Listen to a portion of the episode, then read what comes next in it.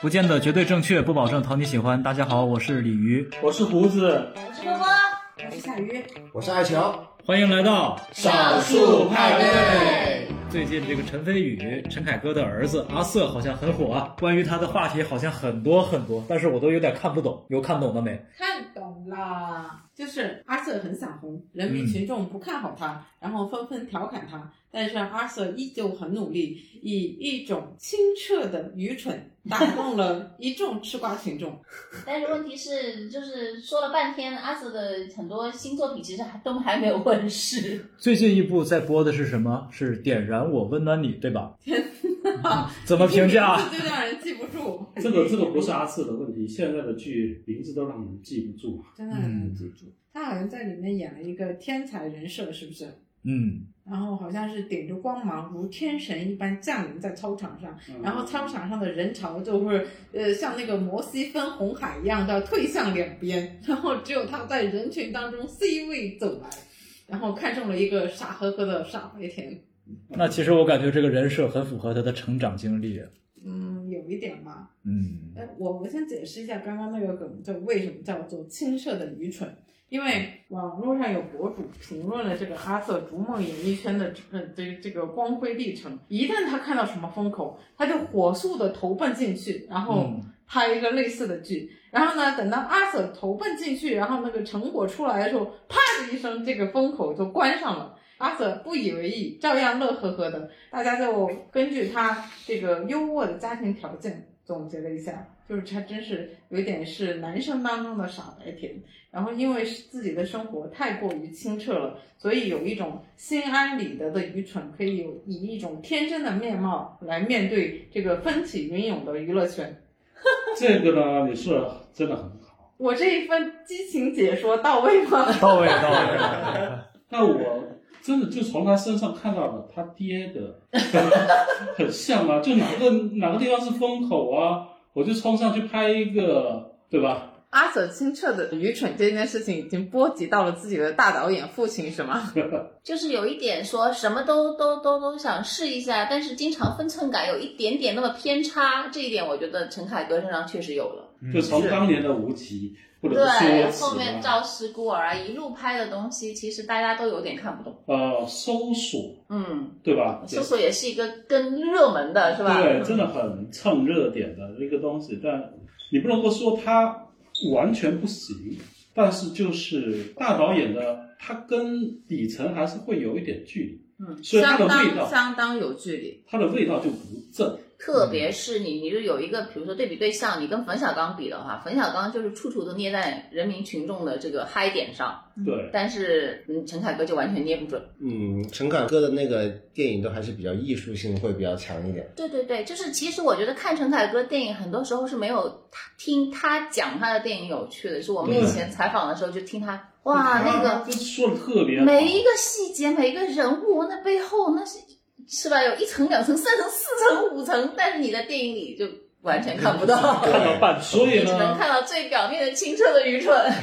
所以阿瑟呢，这个就是能不能用简单的四个字，就是叫做眼高手低。就刚刚大家说到，就是凯歌导演的那些毛病啊，其实跟他个人的成长经历是有关系的。当然，当然其实他，我觉得阿瑟的成长经历就是复制了父亲的这个成长经历，因为陈凯歌他一路都是子弟来的嘛，嗯然后。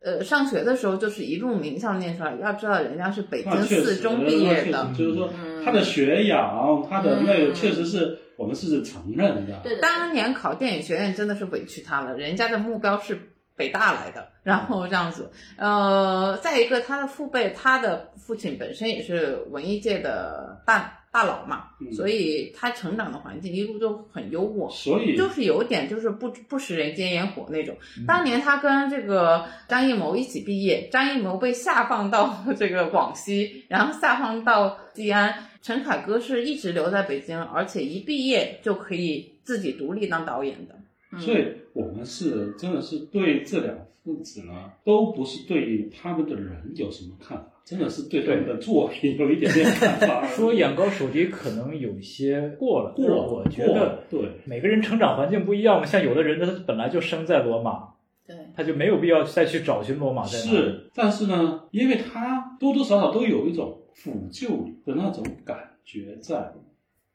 就是说你你家庭条件天生好，那那没办法，就是你如果走有人生这条路的话，那你资源就是好，嗯，对吧？嗯你，想，父亲是大导演，母亲是曾经的名演员，那也是著名的制片人，手里资源一大把。所以阿瑟的有很多资源是很正常的，只不过就是我很奇怪，就是凯歌导演他自己拍的东西都比较艺术啊，为什么就是阿瑟选的东西都会这么的商业呢？很多那我觉得应成功该选是的对，应该就是母亲在的一些规划对规划吧，就是可能呃，因为母亲对她这个她成龙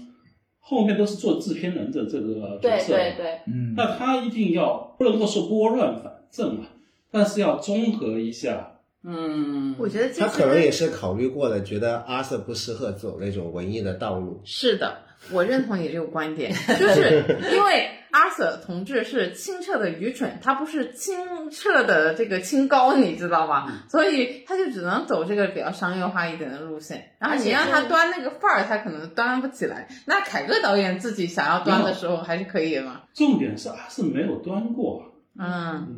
就是你哪知道他端不端得起来？我那可觉得能在他家里面试可过能无还数可次以了，端得不行啊起了。来。阿瑟嗯请坐，端过的我没端起来。我看过了他一部算是我觉得还行的作品了，啊就是豆瓣评分在七分以上的，就是《江夜》。嗯，江夜其实他演那个角色呢，这种少年气，嗯然后带一点，因为他形象其实也还行的，嗯。有一点武侠风的这个东西，它其实是 OK 的。那其实很多就是帅哥也也证明了嘛，你只要作品好的话，他那个角色也好的话，电影其实是不难驾驭的。因为电影的话，很多时候是靠导演，你可以一个镜头一个镜头的抠，氛围感给你加上。嗯。电视剧可能反而还难一点。嗯，哎，我倒有一个观点啊，阿瑟他尽管他这些作品会被我们这些人嘲讽，但是换个角度想一想，他拍的每一部作品是不是都是安全牌呢？而且我们这些人，我们要反思一下，我们有什么片子我们不嘲讽一下呢？对啊，因为我们不是粉丝，对对对对对对对，知道吗？但是你可以看出来，阿瑟反正这几年自从他出道之后，他有一个明确的想红的心，嗯。但是他就是没有踩到那个可以红的那个点上面。但是这个东西怎么说呢？不怕你不成功，就怕你不努力呀、我我突然想倒起，我倒觉得不是不努力，你踩风口踩准是要需要冒险。他已经是走的是一条，或者是陈凯歌给他规划好的路，或者是陈红给他规划好的路。者是被别人验证过的路。对对对对，起码他不会出很大的错误。就打个比方啊，我在想，就是说，比如说四字，嗯包括王俊凯他们去演的那那个断桥和少年的你啊，这种角色，如果要让让阿瑟去的话呢，我觉得阿瑟未必不行的。嗯，我觉得他真的不行，我也觉得他真的不少行年的那个断桥可能可以吧，就你是对角因色为不中，你慢慢来嘛。对，因为这里面还真的是要换一些导演来调教。，对你包括就是外形各种给你加上加持上，你会对好很多。我总觉得阿瑟就是那种可能被保护的比较好的那种小孩儿，感觉他的这种整个的阅历好像没办法驾驭那种非常丰富的、有深度或者是有多面性的那种角色。我觉得，我觉得嗯你刚刚说他外形要给扮上啊，什么事，我第一时间就想到了那个什么白昼游行，把他和刘昊然两个人折磨的黑乎乎的嗯对，跟个乞丐一样，乞丐流民一样。最后呢，不仅没把自己的儿子扶起来，然后陈凯歌导演贡献了那几个单元里面最差的一个单元。所以这个问题不在于阿瑟，因为那是他爹拍的，他爹还是用的是那一套，啊或者对他觉得背后有很多东西，他没有把后面的那些传递到传递给观众他。跟普通观众之间总是隔着一层，在正嗯在传传递的这个不知道为什么，就是信讯息总是会失因落为很呢，多。我觉得，因为每个导演他拍的时候，他其实是有一个预想观众，对对对，太想我觉得啊你看得懂吗？对嗯，可能就是我圈子里面的那些人，我是在对他们说话。嗯。嗯，嗯，但是不管怎么样吧，就是我有这么一个机会拍一个群星云集，大家也比较看重的一个重点片。那虽然可能每个人戏份都不多，但是我带儿子在里面历练一把，这个也是能够理解吧，对吧？？而且阿四呢，看他跟刘昊然那个样子，就是说他也是很努力了。对对对吧对对对，越努力越证明自己好像不太适合，是吧？ 只是他真的是需要跳出他的家庭，让其他的人来好好好好利调益教一下，对调整对调教一下。而且，但这里面有个问题，因为陈凯歌在江湖地位在那边，你嗯。真的不是一般的导演嗯能够对很好调教的出来的，你对吧？但是说起来，刚才不是说星二代的问题吗？那像董子健，对啊啊呀、就是嗯，可能他天生你说外形条件比阿瑟是差一些，嗯，啊，我觉得董子健比阿 Sir 长得好看。嗯，差多了。没有啊，那我觉得董子健比较比较适合他，比较有风格，他那张脸比较有不是辨识度，比阿瑟会有辨识度一我些。倒是觉得董子健的好处在于，他的脸真的是比较普通，对他普通的话，他可塑性就 强，对，他对普通的话，他反而就不会去走这条偶像剧的路啊，对， 他走他不就了要偶去走像。实力派啊。我觉得这个不同的路线的选择啊，跟个人的心态，还有你渴望成为一个什么样的人有关系。嗯我觉得像董子健那种性格，你看他在那个什么几个呃少年里一起去旅游的那个综艺里面，他其实本身就是一个比较松弛的人，所以他也不会跟起来去演那些偶像剧啊什么之类的。嗯，嗯，然后我觉得阿 Sir 是有点偶像包袱在身上的吧，是的。嗯，我觉得同样是作为星二代啊，你看，我觉得阿 Sir 之所以他没有大红呢，可能还是没有遇到一个适合他会红的一个角色。张若昀那你看那个是吧，张 若昀，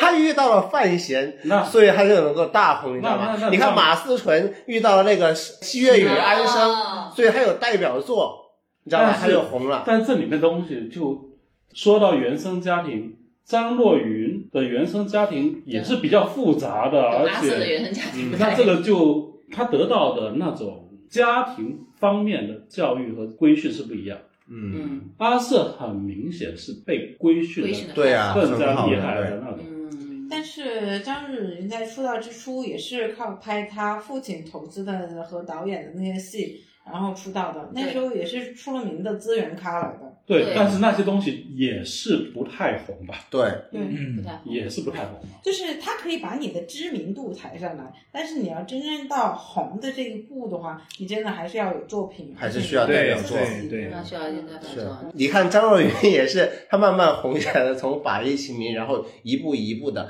最后就到了《庆余年对，嗯，张若昀确实是几个类型，包括《庆余年》，包括《警察荣耀》，》啊，对，他都是还是演的很松弛，嗯包括中间还有一个半红不火的那个，选中悍刀行对对，雪中悍刀行，还是和演技有一定的关系。演技开始练得不错了之后呢，对遇到一个好的作品，然后就红了嘛。资源再把你拖一下，这个东西呢，就是某种程度上就是他开窍，嗯，但是你让我现在想到阿 Sir 可以演那种那种现实主义的那种特别接地气的，我想象不出来。嗯因为因为在我脑海中，阿 Sir 的印象就是那种陈凯歌说：“阿 Sir，请坐，是吧？这道菜你感觉你吃了怎么样？” 嗯 这个真的没有办法，这个真的可能家里面人这种说话方式啊，很多东西我觉得阿 Sir 是被内化。电视剧其实真的是不好演，偶像剧来说，可能是这帮年轻人就能入行、能驾驭的，就是最基础的了。嗯，嗯你说你能想象像董子健、大江大河那种角色，嗯阿瑟去演吗？真的太难了。董子健其实都还是有点勉强的。那怎么说来？我看着他那个电影，他跟张艾嘉演那个黄昏呃老少恋的那一部，哦叫什么山河故人，他真的是接得住这么狂想的剧情，你知道吗？跟张艾嘉的互动我完全接得住。我觉得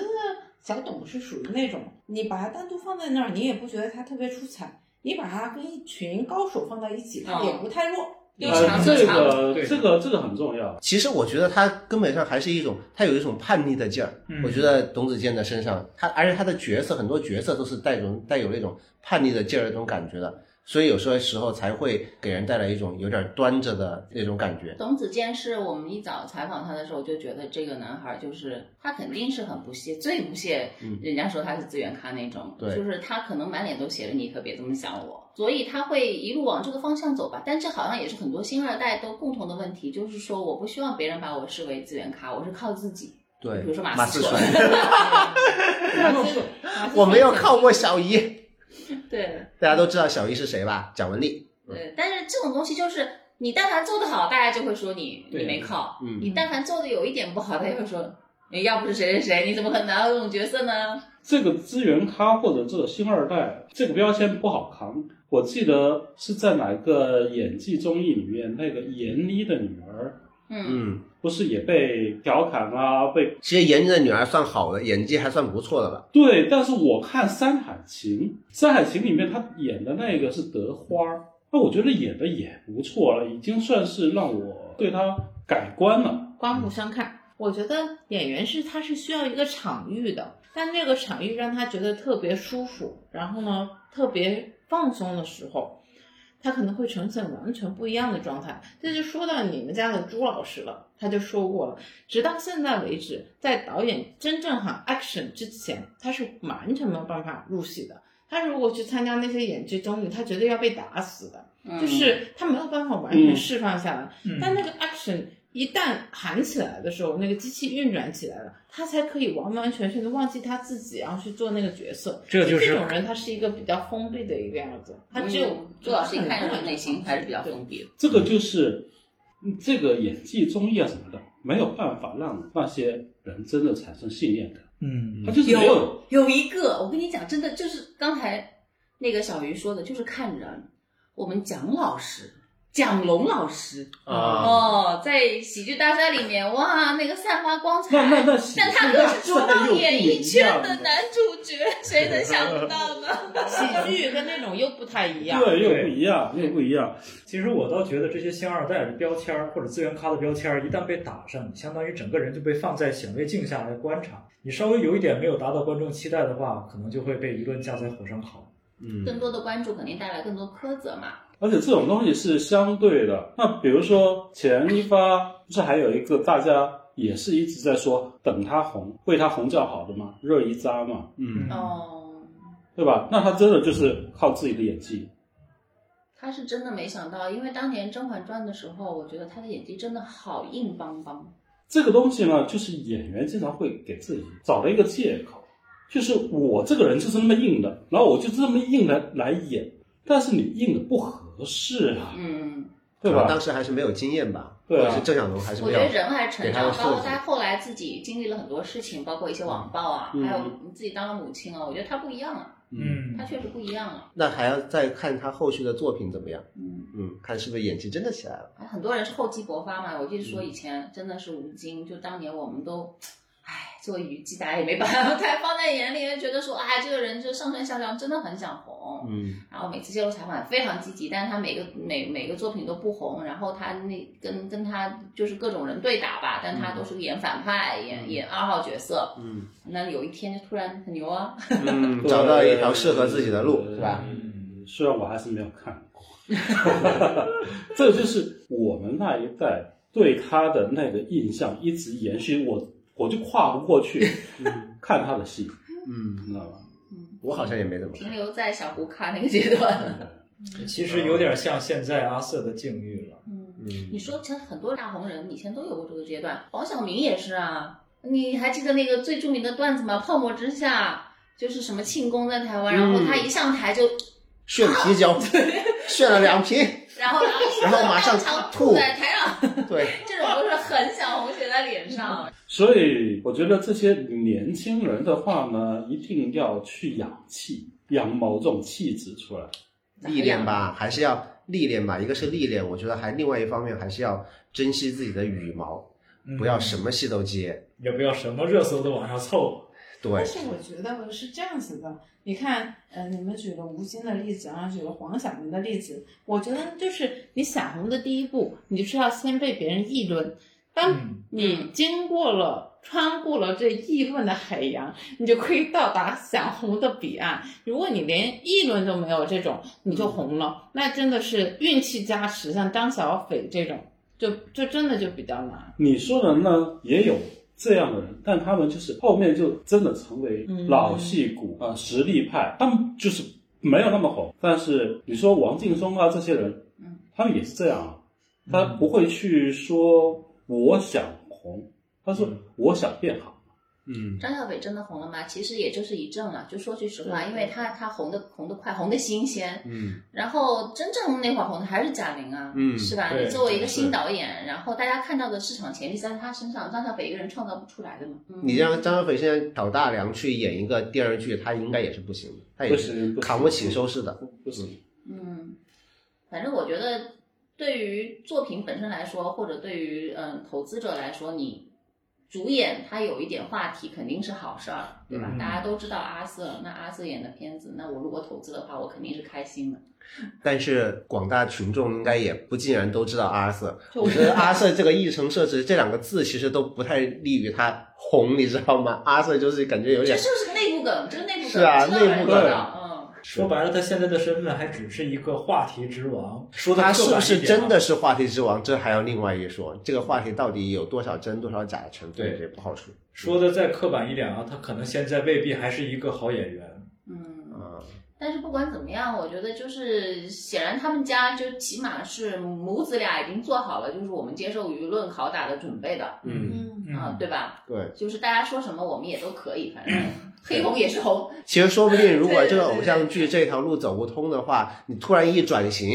说不定就马上就红了。就说不见得是好演员是吧？但是至少还是算一个不错的苗子了，嗯，对的，对吧？从各方面来说，对，给他一点时间了。最就起刚码才人家能从接近两百斤瘦到现在这个样子，嗯，我觉得我没有资格嘲笑阿 Sir。哎，说到这个，我觉得就是两百斤，很多人说两百斤的时候可能还有点辨识度，嗯，对吧？对就跟郭麒麟一样，你说那胖胖的星二代，这个也那是你很特别 的。 那那你看李现对吧？两百斤的时候真的就就不行了， 嗯，刚才就说到了，如果陈飞宇突然一转型，说不定就成功了。你看郭麒麟还不是，别人就突然一转型啊，哎，我也不说相声怎么样，我突然演了个《庆余年》，是不 是？最主要跟庆余年赘婿都，最主要赘婿把它续上这对。这个气，啊，对对对，你又对之，后又一定要续不要续上了之后，然后嗯更多的综艺，他也参加了很多的综艺来加持他这个热度。他这种有点丧丧的、绵绵软软的这种嗯气质，确实还是比较少见的，对对吧？因为霸道总裁这种太多了嘛。嗯对对。嗯，他这种真的很讨好。我当年看《庆余年》，就说句实话，我比较喜欢他嗯，啊，超过赵若颖。哎呀，我们今天也就是随便瞎聊一下而已。对也没有阿瑟说很好，来，怎么要生气哦？对对，阿瑟，他爹更加不要生气啊了。接受批评是成长的第一步。好了，那今天关于阿瑟的话题呢，我们就聊到这里，我们下期见。拜拜拜拜。